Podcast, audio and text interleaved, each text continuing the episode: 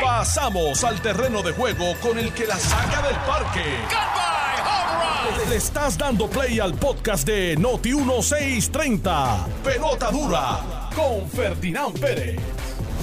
Bueno, mis amigos, ¿qué tal? Bienvenidos a Jugando Pelota Dura, 10 en punto de la mañana. Gracias por su sintonía. Les deseo una gran semana para todos los puertorriqueños. Llegó el lunes y este es el 5 de diciembre y si usted no se prepara y se encandila, cuando usted viene a ver, ya han pasado las navidades.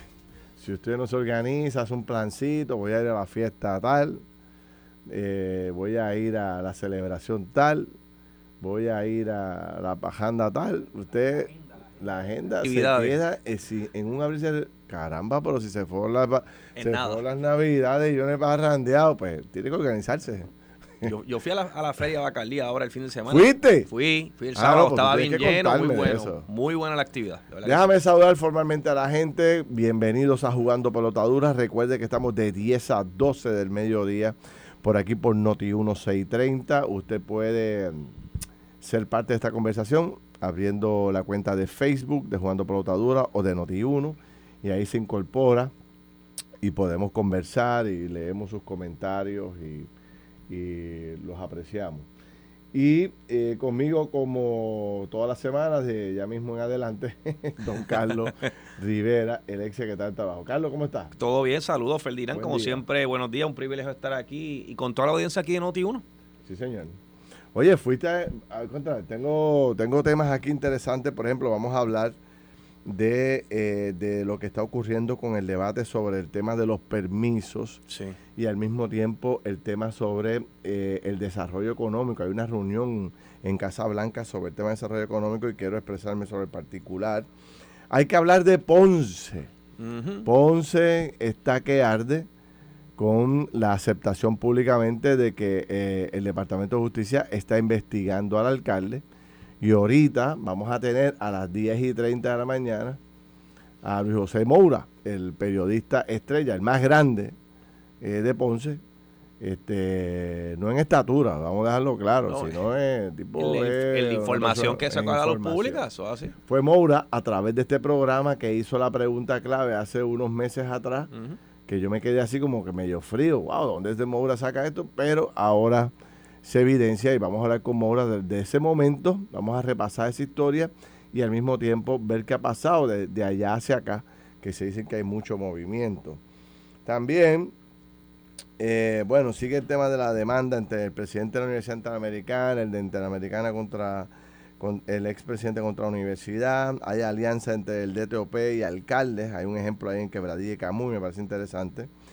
Eh, ya no es pandemia, ahora se llama sindemia. Ah, pues bien. Sí, porque esto es cuando hay múltiples brotes. Pero no llega, no llega al nivel de... Sí, cuando hay múltiples brotes, es pues ya, tú sabes, es sindemia. O sea, eh, eh, hay que preocuparse por, por no por uno que era por el COVID, hay que preocuparse por tres o cuatro cosas. Wow.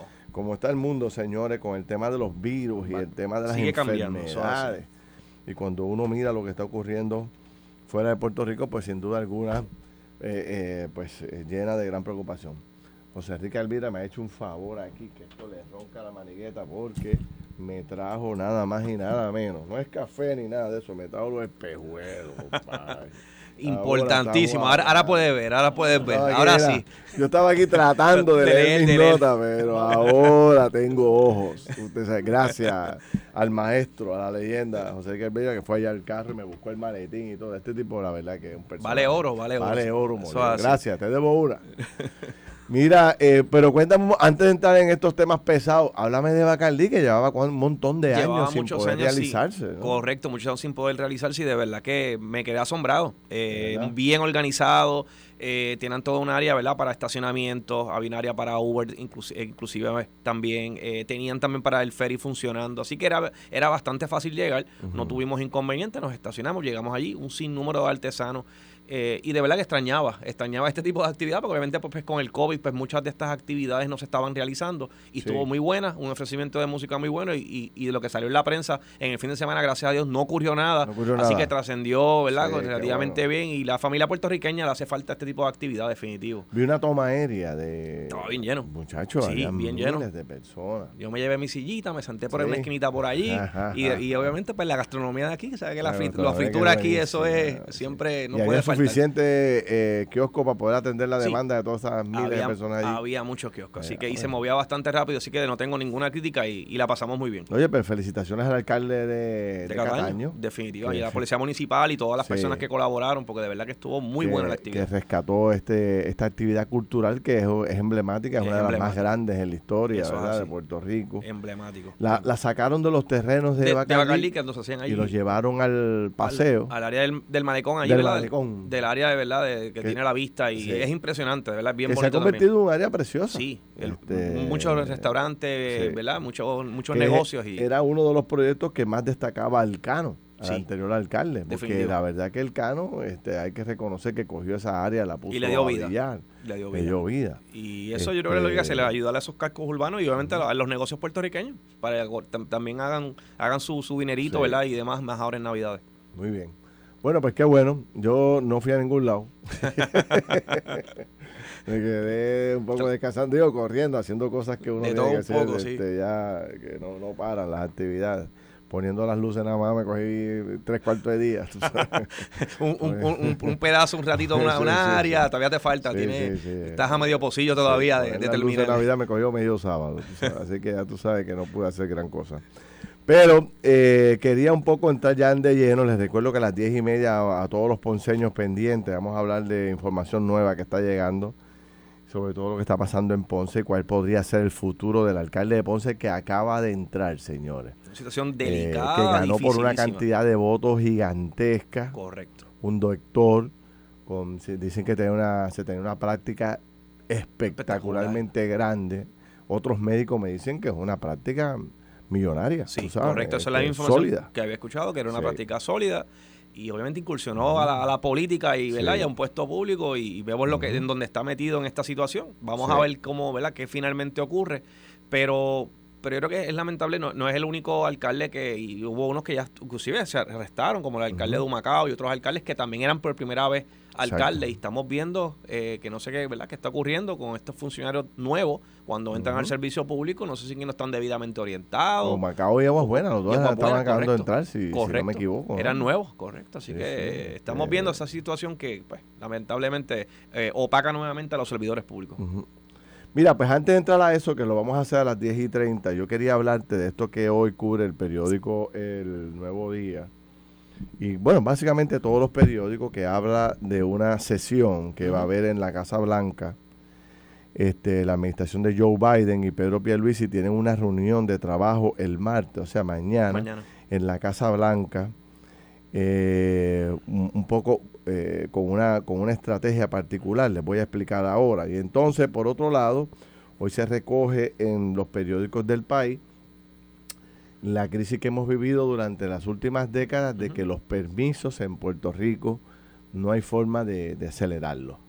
Este, se vuelve otra vez a hablar de que de cosas que se supone que se hubiesen resuelto porque hay legislación para eso. Carlos Rivera tiene una panadería un permiso. Eh, cae, cae en problemas económicos, se la vende a Ferdinand Pérez. Ferdinand Pérez le da un, look nuevo a la panadería, que es lo que va a hacer, pero sigue siendo panadería. Este, ahora le añade el pan sobao, que antes no lo había. Este, y, y te exigen que levantes básicamente la misma cantidad de documentos que si estuvieras creando un negocio nuevo. Yo pensé que eso había quedado atrás. Recuerdo una legislación de Jaime Pereyó que ordenaba que cuando fuese de ese nivel, el trámite gubernamental fuera de 48 horas. Pero ya los que trabajan con estos temas plantean que no se ha resuelto, que sigue con el mismo problema. Esto sigue, yo creo que ya, ya esto cansa, ya esto es un asunto trillado que lleva años, décadas, yo diría. En Puerto Rico eh, tenemos la misma situación. Una persona, un empresario, apuesta a Puerto Rico, decide sacar un préstamo a lo mejor en muchas ocasiones para montar un negocio y entonces renta al local, está pagando renta y a veces está en Ferdinand siete meses, ocho meses, un año sin el permiso, pagando renta y ya está pagando utilidades, o sea que ya está perdiendo y no ha empezado a operar. Y yo creo que ya esto es un, es un, asunto que se debe de alguna vez y por todas resolver. es el problema de la implementación. implementación. hay legislación más que suficiente. El problema es cómo se, se logra acelerar el trámite. Yo creo que es un asunto de burócratas y tecnócratas. Tenemos unas personas, unos funcionarios públicos en ocasiones, que le, que le buscan cuanta tranquila hay situación y, y, lejos de agilizar el proceso, mire, póngase los zapatos de ese comerciante. Cuando venga esa persona a esa oficina, póngase los zapatos pensando, esa persona necesita ese permiso para poder vivir, obviamente generar un ingreso para él y para su familia. Y en muchas ocasiones, pues a veces se tira un lado. Sí. Y, y tan es así, Ferdinand, que hay personas que se dedican de gestoría exclusivamente para permisos. O sea, ellos viven de la mediocridad o de la negligencia del gobierno, esos gestores, y no tengo nada en contra de ellos, pero de eso es que viven. Viven de eso. O sea, hay profesiones de eso. Sí. Como el gobierno no tiene la capacidad para resolver adecuadamente, no tiene los recursos, hay que contratar una persona, una persona para que se, meta, se meta cuerpo y alma allí. Horas, lo que tú no puedes hacer porque si te metes allí se te cae el negocio. Se te cae el negocio. Pero fíjate, a mí estas dos noticias me dan mucha alegría y me dan tristeza y te voy a explicar. Y no quiero que la gente se confunda. O sea, a mí me, entristece y me avergüenza que nuevamente la Casa Blanca tenga que tomar control de algún tema nuestro. ¿Que es nuestro? Para podernos darnos clases y decirnos cómo es que tenemos que hacer las cosas. Y no es que yo tenga ningún problema con, con, el gobierno de Estados Unidos y con los americanos, porque ustedes saben que yo soy pro negocio y soy pro unión permanente. Pero, o sea, ¿hasta cuándo nosotros vamos a llegar como país que no podemos desarrollar básicamente ninguna estrategia a largo plazo. Y entonces ya el gobierno de los Estados Unidos, cansado o preocupado del desembolso tan grande y tan masivo que hace el gobierno de Puerto Rico, y ni siquiera nosotros podemos tener un plan de gobierno que trascienda. Que tú puedas decir, este es el, plan de gobierno por los próximos 10 años sobre el tema de desarrollo económico. Y que todos sepamos de qué se trata, que todos vayamos en la misma dirección, que todos trabajemos en el mismo y que si hay un cambio de gobierno se continúe con, una política ya establecida, que sean pocas las variaciones que se le dan y que tú puedas, o sea, decirle al mundo, miren, nosotros vamos por aquí. Ah, que esa no es la ruta, esos son otros 20, pesos. pero sabemos hacia ah, dónde vamos. Exactamente. El problema es que hoy nosotros no tenemos esa ruta. ¿Por qué? Porque el cambia cambia que lamentablemente, para bien o para mal, hemos tenido a los últimos años, que hemos tenido cinco gobernadores en menos de, dos cuatrenios, pues son, cada uno trae en su inmensa mayoría un director de la Junta de Planificación nuevo, un director de Desarrollo Económico nuevo, un director de la Oficina de Permisos nuevo, y cuando tú vienes a ver, y todo el mundo haciéndole cambio y poniendo lo que, lo que entiende pertinente. parcho, siguen poniéndole parchos, y, parchos, y parchos, y las cosas no corren. O sea, hoy la Junta de Planificación en Puerto Rico, que, que yo no sé ni quién la dirige porque yo nunca he podido hablar con esa persona. Yo no sé ni, ni cómo se llama. O sea, este pues tiene todavía esa oficina teniendo un rol súper protagónico en la confección del plan de futuro a Puerto Rico ese hombre, él no habla, él no expresa, él no orienta, no se sabe cuáles son los planes de esa agencia, qué trabajo realizan, para dónde vamos. y así tú sigues buscando a diferentes funcionarios, con la excepción de Manolo Sidre, que está siempre muy activo y tratando de, echar para adelante con sus ideas.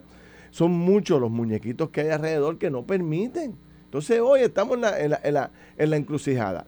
Los periódicos locales planteando de que hay una inconformidad tremenda como se aprueban los permisos. Tantos años después. un montón. y la Casa Blanca anunciando que está convocando a la plana mayor del gobierno de los Estados Unidos con la de Puerto Rico para sentarlo en una mesa y decirnos para dónde va. Porque no es otra cosa Allí no vamos a ir a decirle a los americanos, no, no, si ya nosotros tenemos un plan, vamos por aquí. No, señor. Ellos nos van a decir, mire, señores, si ustedes quieren seguir recibiendo fondos públicos, fondos federales de acá, usted tiene que hacer una, dos, tres, cuatro, cinco cosas, acabar con esto, con aquello, con lo otro. Si no, se los vamos a quitar.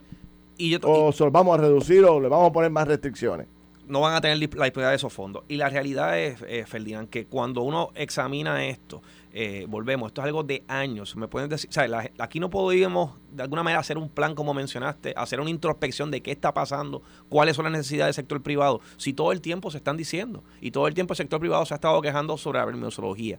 Y hago un paréntesis, eh, ha habido una mejoría porque ahora hay por lo menos un permiso único que ahora algunos de esos permisos que se sacaban de manera individual, harán este permiso único, pues están ahí incluidos. Y eso pues quizás es, un avance. Pero yo siempre, en un momento dado se habló, yo digo, ¿por qué no se hace como se ha hecho en otras jurisdicciones y en otros países? Donde con la persona que quiere abrir un negocio, ¿sabe lo que hace Ferdinand? Le dan el permiso del saque. La persona lo que radica son como tres o cuatro documentos, obviamente que tiene un negocio, ¿verdad? Que, que tiene quizás aquí con Hacienda, eh, que está registrado, dos o tres eh, documentos nada más, y le conceden el, el permiso de inmediato y luego entonces el Estado en tres o seis meses va a inspeccionar a verificar que tenga todo lo demás. Le dan una lista precisamente de, mira, tú me tienes que cumplir en seis meses con todo esto. Si cuando yo te inspecciono, tú no cumpliste, yo te cierro el negocio. Pero le das la oportunidad para que opere a, ese comerciante. Eh, y yo creo que eso sería también una alternativa. Tenemos que buscar otra, otro sistema porque este de sacar los permisos para poder operar, pues, pues no está siendo eficiente porque los permisos no salen al momento y tardan meses y a veces hasta un año. Esa es la realidad. Así es. Y entonces cuando tú lees la nota periodística, pues, por ejemplo, aquí plantea la secretaria auxiliar de OPE, que es la oficina de permiso, ella dice, en vez de estar creando más leyes, deberíamos estar mirando para atrás, a ver qué está sobre reglamentado o que está funcionando y qué no. Eliminar, a hay permisos que no hacen falta o documentos que no hacen falta, que por uso y costumbre los han pedido toda la vida estos funcionarios públicos y no te falta la fe de bautismo y te falta ahora yo no sé qué. Entonces, pues entonces tenemos que sentar también con esos funcionarios y explicarles, mira, los documentos que se van a pedir son estos y son estos nada más. No me vas a pedir más documentos adicionales, no me le pongas trabas al proceso, porque también todo eso se da. Eh, Ferdinand, a veces se legisla, se crean políticas públicas y a nivel gerencial todo el mundo está claro, pero cuando vas a la oficina abajo, el empleado que está en la ventanilla no, es otra cosa. Es otra cosa. Entonces la norma es distinta. Mira cómo se complica el juego. Ahora la Cámara de Representantes y el Senado se metieron al juego durante este cuatrenio y ambos tienen proyectos, ¿verdad? Cada uno quiere hacer prevalecer el suyo pero ambos proyectos son no, no son reconciliables. Eh, uno es excluyente del otro. Uno es excluyente del otro. Entonces, eh, con visiones distintas, ¿no? Uno más pelando las condiciones quizás de aquellos grupos eh, conservadores, ambientalistas, más reservados, más protectores del ambiente, y otro enfocado en un plan pro desarrollo económico, pro empresa, que pueda acelerar el trámite, conseguir los documentos, etcétera. Recordarán ustedes que esto recoge todo. No es solamente el kiosquito de la panadería, estamos hablando del desarrollo de un hotel, estamos hablando del desarrollo de un condominio, de una urbanización, de una fábrica, correcto. Eh, todo eso, o sea, esto es fundamental. Y entonces, pues hay que establecer la política, ¿no? De, de, de cuál es el plan del gobierno. Eh, para eso se trabajó. Todo el mundo pensaba que cuando se hizo el plan de uso de terreno, que no es otra cosa que delimitar los espacios en los cuales se podía construir full, se podía construir a media, no se podía construir, es terreno protegido, es terreno, o sea, todas las áreas, en un mapa que si tú para facilitar el proceso. Sí, que uno miraba el mapa y uno decía, pues ya yo sé que aquí puedo construir, aquí no. Exacto, yo tengo, sencillo. Eh, heredé 50 cuerdas de terreno en Isabela. Ah, pero puedo construir un hotel. Antes ah. tú decides a construir un hotel, tú miras el mapa y dices, ese, no, ese son dunas, ahí no puede ser, exacto. Ahí no puede ser. Pues el chavo, el terreno no vale dos chavos. Ahí no puedes construir nada, dedícate a hacer. Eso es otra cosa. Monta ahí una finca de caballos, tú sabes, porque es lo que te Atracciones de la playa, algo, algo que sea ecoamigable. Eso no existía. Entonces, ahora es una herramienta que ya existe. Se supone que sea más fácil. Porque si yo voy con una propuesta donde ti y ya hay un plan de uso de terreno que dice que ahí yo puedo desarrollar, pues debería ser un trámite a 150 millas por hora. porque ya eso está evaluado. Tú no tienes que como agencia mandar, ah, pues déjame ver el terreno. Otra o déjame pedirte un, ¿cómo se dice eso? Una mensura. una declaración de, impacto ambiental. De ambiental y todo. No, porque ya allí hay un terreno que está fértil para construir. O sea, te puede hacer acelerar el trámite. Pues ni con eso. ni con eso hemos logrado acelerar el trámite. Y ojo también con aquellos que tienen ya un permiso y ya cumplieron con el proceso y por, ¿verdad? Y por distintas razones hay un sector o un grupo que no está de acuerdo con esa construcción, por la razón que sea le hace una manifestación y paraliza la obra, porque eso es algo también una modalidad que se está de la legitimidad que tenían estos permisos también se está yendo al piso. Entonces, uno la persona que quiere hacer un proyecto o quiere de alguna manera construirlo en Puerto Rico, cumple con la ley, va y saca los permisos, pero entonces le hacen una manifestación y entonces ahora se forma una situación y dice, pero Dios, pero entonces, ¿cómo funciona esto? Porque si yo cumplo con la ley y me dan el permiso, yo asumo que es que yo puedo construir. Y cuando te topas con eso, te das cuenta que no. Así que también hay un problema de legitimidad, de que no estamos dándole confianza al sector que viene a invertir de nuestros permisos. Pues hay que revisar también qué es lo que está pasando. Por eso yo eh, vuelvo a destacar que, que, Puerto Rico necesita triunfar en algo, hermano. Necesitamos adjudicar algo. ¿Cuál es el plan de desarrollo económico? Pues mira, aquí está, a 10 años ya tenemos un plan. ¿Cuál es el plan para combatir el crimen, el de, combatir el, narcotráfico, la llegada de droga, la importación de droga? ¿Cuál es? Aquí está, yo entro en internet y lo veo. ¿Cuál es el plan de, qué sé yo, la educación de Puerto Rico? El problema es que yo no sé si es que estamos demasiado exigentes o estamos reclamando demasiado, pero el punto es, yo siento que, o sea, a mí me avergüenza que tengan que decirnos a nosotros, porque no es una... Es que estamos aislados, eh, Ferdinand, estamos pensando como islas, aislados del mundo.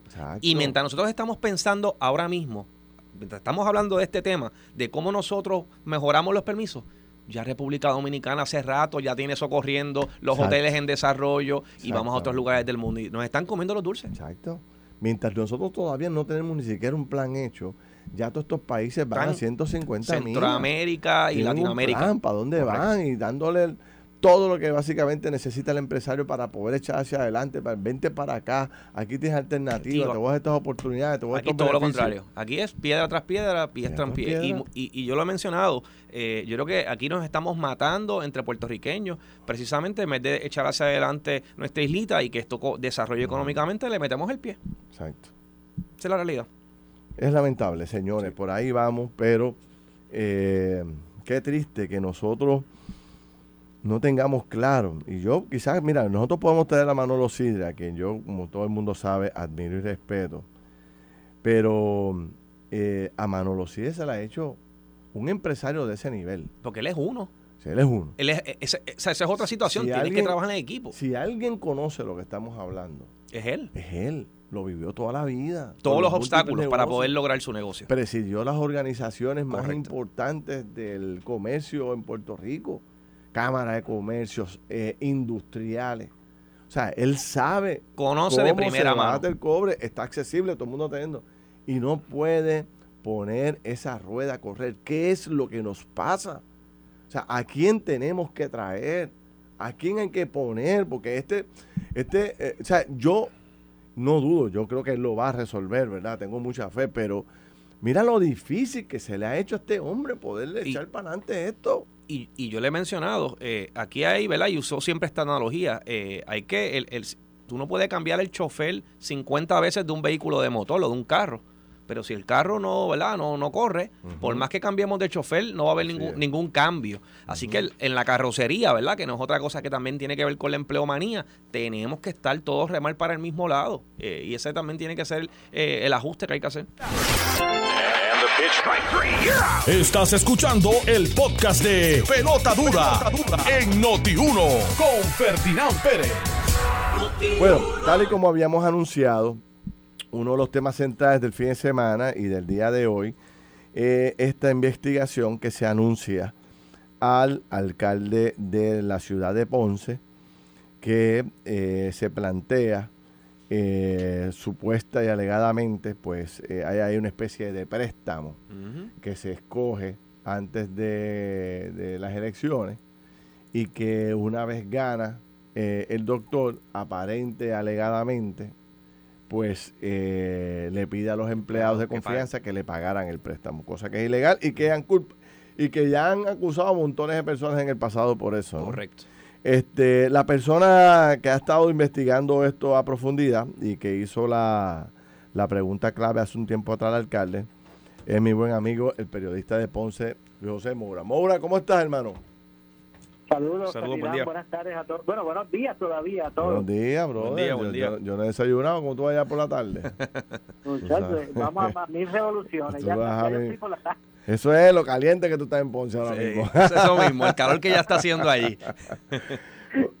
Mira, Maura, eh, vamos a hacer dos cosas.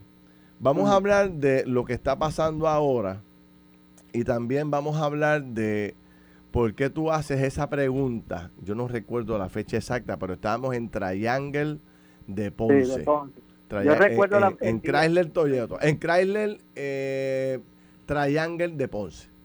Exacto, fue el 12 de octubre específicamente. El 12 de octubre, fue un día clave. Eh, repite la pregunta que tú le haces al alcalde de Ponce, este Luis Enrique Pavón, en ese momento. ¿Cuál fue la pregunta?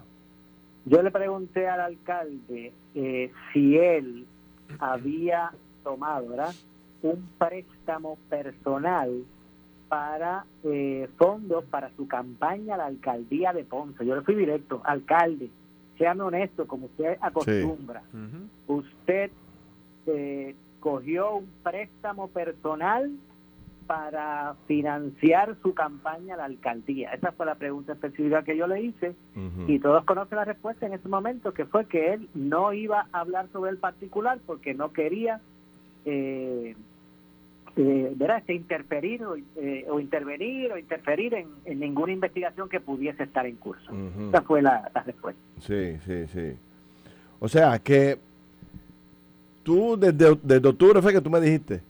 Octubre 12, sí, octubre 12, más o menos. Octubre 12 fue la pregunta. La pregunta. La pregunta. Pero ya desde, desde octubre se venía corriendo esta noticia Información. por Ponce esta información tras Ya yo le había hecho una entrevista al alcalde el 6 de octubre sobre ese particular. Ajá, y En, aquel momento, el 6 de octubre, ya yo le estaba preguntando al alcalde sobre el asunto. De hecho, aclaro, el alcalde, eh, eh, yo, yo he hablado con esto públicamente en tres ocasiones con él. Y él pues se ha expresado, él no ha dejado de, opinar sobre el asunto. el, el aspecto es que él lo que sí te corrobora es que justicia le pidió expedientes de empleados de confianza y de carrera. Los expedientes de empleados, no estamos hablando de, que justicia pidió otra, otra cosa que no fuera, no, expedientes de empleados. Eso sí, él lo ha reconocido.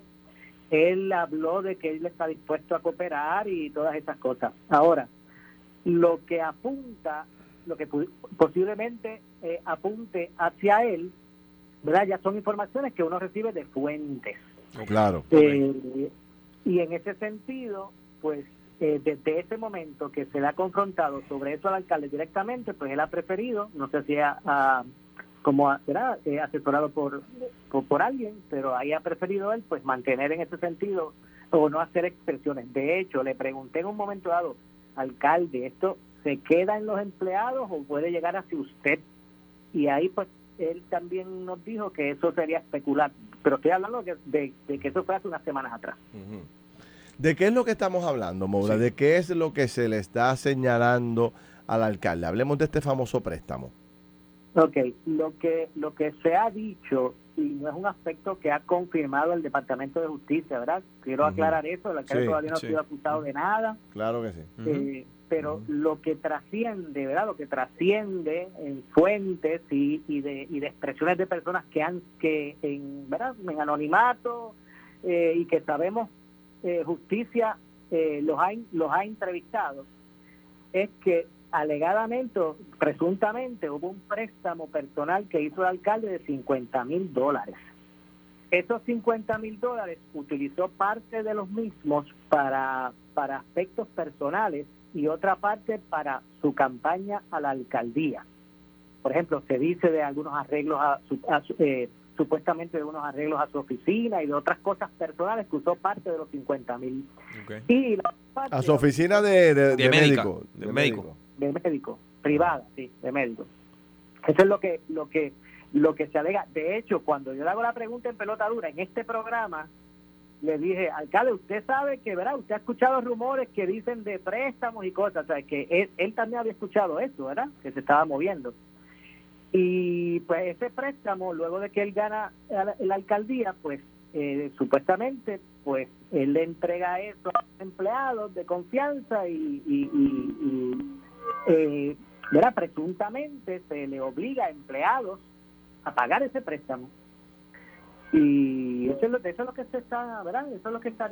y supuestamente eh, fuentes también que llegan hasta, hasta nosotros nos indican que pues esos esos empleados ya han sido citados, ya se sabe quiénes son. Y los ya, entrevistados. y ya los entrevistados, que están, supuestamente son con nombre y apellido, ¿no? Sí, sí, han sido entrevistados y en el momento que hablamos aquí en Pelotadura, él, nos dijo de 12, pero aparentemente ya ese número ha ascendido a 20. Wow. 20 posibles testigos entonces ya han sido entrevistados. ¿Y, cuánto, no se dice cuánto tenía que pagar cada uno o cuánto le tocaba una cuota, correcto. Porque es un préstamo de 50 mil pesos. ¿Cuánto paga ese préstamo? Un préstamo de 50 mil pesos. Ponle que pague 400 y pico. No. Ponle que pague 500 pesos. Ponle que pague no, 500. No, no, ese préstamo, el préstamo que están haciendo alusión paga 900. Yeah. Creo que Ay, pues ponle mil pesos. Ponle mil pesos. Ponle mil pesos. Entre 20. Entre 20 ahí. Eso da 50 pesos. Digo, pues, ¿sabes? Porque eh, eh, eh, en vez de. Sí. La verdad que es increíble la, la creatividad. O sea, buscó, su, digo, esto es aparente, ¿verdad? ¿verdad? Pero buscó, a, buscó a 20 personas para que le pagaran un préstamo de mil primero pesos. Que todo, primero que todo, quiero que me parece prudente, ¿verdad? Eh, establecer y señalar, primero, todo el mundo, eh, ¿verdad? Este, merece su presunción de inocencia. Claro. Segundo, el alcalde no ha sido acusado de nada en este momento. Tercero, el Departamento de Justicia no ha dicho expresamente estoy investigando al alcalde. Ellos lo que dicen estoy, eh, ellos lo que han, ¿verdad? Lo que ha trascendido es que ellos están investigando el municipio de Ponce y han requerido información de unos empleados. Mm. Lo que pasa es que al, alcalde contestar la pregunta de que si cogió un préstamo en, ¿verdad? No querer abundar sobre eso, pues es lo que a veces, o lo que ha traído grandes especulaciones, ¿ves? Ok, yo déjame preguntarte sobre algo. ¿Cómo se está moviendo el liderato del Partido Popular allá ante esto? O sea, ¿qué está ocurriendo? ¿Hay silencio total o hay, ya hay gente, eh, qué sé yo, en la legislatura municipal o en el propio Partido Popular Democrático pidiendo cuentas? Explicaciones. O explicaciones, o hay silencio total hasta ahora.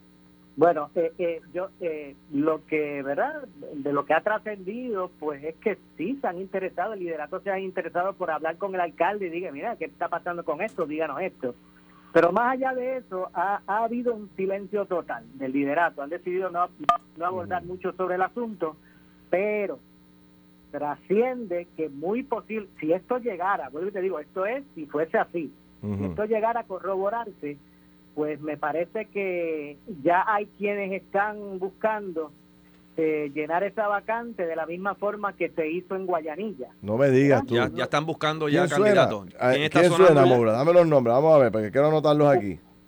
Bueno, no, lo que digo es que eh, sustituir al alcalde por uno de los de los representantes, legisladores electos, okay. y después, pero seleccionarlos por delegados y después hacer mm. una elección especial para llenar esa vacante. Pero digo, esto no es algo esto no es algo que, ¿verdad? Que se ¿Cuáles son los legisladores, cuáles son los legisladores de Ponce? Ok, está eh, Ángel Tito Fulquet. Ángel ah, Tito. Está Domingo, bueno, Tito es el más directo, que es Ponce Ponce, porque además tienen otros municipios, ¿verdad? Ah, pero este, el de Ponce Ponce Ponce es él, Ángel Tito Fulquet. sí. yo, yo, yo le he ah, entrevistado antes. Me parece una buena persona también. Cheito Rivera Madera. Cheito, pero si Cheito vive allá en, en, Guayanilla o vive en Ponce. No, pero él es representante por Ponce. Lo que, pasa es que tiene, tiene, tiene, electores de Guayanilla, Peñuelas y de Ponce. Ah. Por eso te dije que Tito Fulquet es el, único, el único de Ponce Ponce. Ok. Está, está este Cheito, está Tito Fulquet, está Domingo, Domingo Torres. Domingo ah, Torres también está allí, correcto, el de la Comisión de Asuntos Laborales. Domingo Torres. Ese es el que se peina igual que Carlos. Sí, tenemos el mismo peinado. vamos al, mismo barbero. Dos por uno. sí, sí, sí. estamos de moda, estamos de moda. bueno, está la senadora Mariali González, el senador Ramón Ruiz. Eh, Ramón, Ruiz, también, que pero, está correcto. Pero, pero esos no, esos no viven allí, o sea, ese no es, no es... El de Ponce con esto te lo digo todo. El de Ponce Ponce es Tito Fulque. Fulque es el único que vive, reside pues Ese es el que se está moviendo entonces. Ese es el que se está moviendo por ahí buscando. Vamos a llamar a Tito a ver qué dice. A ver qué nos dice, este si se está preparando. seguro. Este, vamos a ver si lo conseguimos. Para ahora, ahora, Ajá. ahora, aquí, y esto pues lo dejo al análisis, verá también de ustedes. Sí. eh, definitivamente obligar a un empleado a hacer una donación, pues eso es ilegal. Correcto. Pero no necesariamente hay empleados que pueden donar eh, voluntariamente. Ahora, lo que es curioso es lo siguiente, no se dice que el Departamento de Justicia pidió las cuentas de banco de empleados, los expedientes de como empleado municipal. ¿A qué puede responder eso? a verificar qué.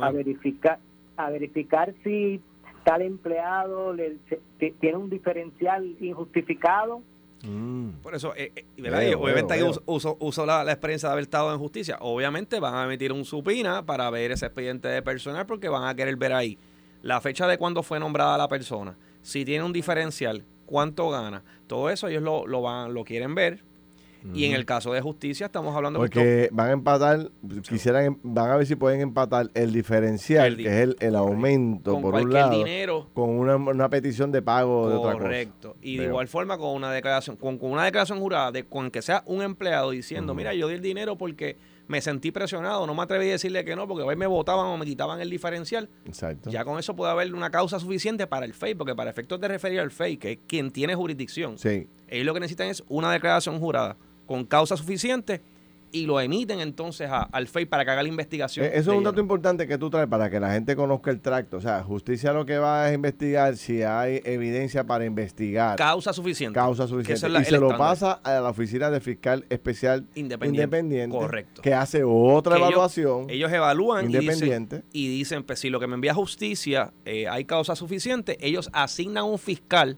que ese fiscal es el que entonces entrevista en propiedad, o sea, todo, tiene que levantar el expediente completo, pero justicia no tiene que levantar el expediente completo, él con, ellos tener el caso suficiente. Con, eso suficiente lo manda ya, entonces le toca al FEI hacerlo a profundidad y eh, identificar si hay violaciones, si hay violaciones, entonces le radica. Le radica ya. Le, le, asigna un fiscal especial independiente para pasarlo por la piedra porque no hay al tribunal. y, de igual, y de igual manera recuerden que el FEI desde el punto de vista administrativo también entra y puede sacar, suspender al, al ah, alcalde, al incumbente. Sí, como lo hizo con Guillito. Correcto, como, lo hizo con Guillito. Exacto. Lo puede suspender también. ¿Qué, qué se dice qué se dice en la calle? ¿Cómo la gente está percibiendo todo esto, esto esta noticia, este Moura? Base, tú que estás allí. Pues, en Ponce, pues, ¿cómo está Ponce? tengo que ser bien sincero y, y hay mucha sorpresa y de cierto modo hasta incredulidad. Claro. Porque indistintamente, indistintamente el partido que el, que el alcalde representa, es, él, él ¿verdad? es una figura que ¿verdad? Que, que, que es vista como un buen ser humano, ¿eh? indistintamente el partido que representa o los seguidores. Entonces, pues tengo que decir que ha habido sorpresa, claro. ha habido de cierto modo incredulidad, ¿verdad? Porque porque jamás como que pensaron ver al alcalde eh, involucrado en, en algo De, este tipo. Eh, pero este, el tiempo poco a poco va a decir. Otra de las cosas de las que se movió el fin de semana es que se alegaba de que el alcalde estaba como que vislumbrando renunciar. Ah, Lo que no me hace lógica, porque una, una persona que no ha sido ni acusada, eso eso pues no me hace mucha lógica, pero pero sí, tengo que decirte que se especuló en el fin de semana. Así que, que bueno, estaremos pendientes. Este, y, mira, Moura, y, y, la oposición, el PNP, ¿cómo, cómo, está reaccionando? ¿Qué ha dicho? Bueno, pues eh, han hecho algunos de los... no, no hay, he visto varios comunicados, han ha habido varios comunicados de algunos aspirantes a puestos electivos, no necesariamente a alcaldía, ¿verdad? Sí. Eh, han hecho algún que otro comentario, pero eh, todavía, para este punto, el presidente del PNP, entonces, eh, Pablo Colón, todavía como que me imagino que le está esperando que esto coja más, que, que madure, si es que madura, ¿verdad? que madure si es que madura. Para disparar. Para poder emitir una expresión más contundente, quizás. Claro, claro. pero me imagino que esa, esa es una reacción natural, porque acuérdate que esta es una persona que acaba de llegar. Sí. Eh, una persona acaudalada, una, una persona con, más de 40 años de servicio en la medicina. Correcto. Con un nombre de prestigio. Gana sólidamente. que, sólidamente. de los médicos que iba, Feli, perdóname, que es de los médicos que iba a, visitar pacientes a sí, las casas. Sí, sí, sí, sí, sí. Una persona que... Es correcto. Y cuando tú vas, y cuando un médico va a tu casa y te resuelve un problema de salud, tú no te olvidas del médico, hermano. Nunca, seguro. Tú le, y si el médico se postula, tú te, tú, tú, te postulas, tú, lo apoyas porque es que, hermano, te resuelve un problema, tú dejas los colores a un lado.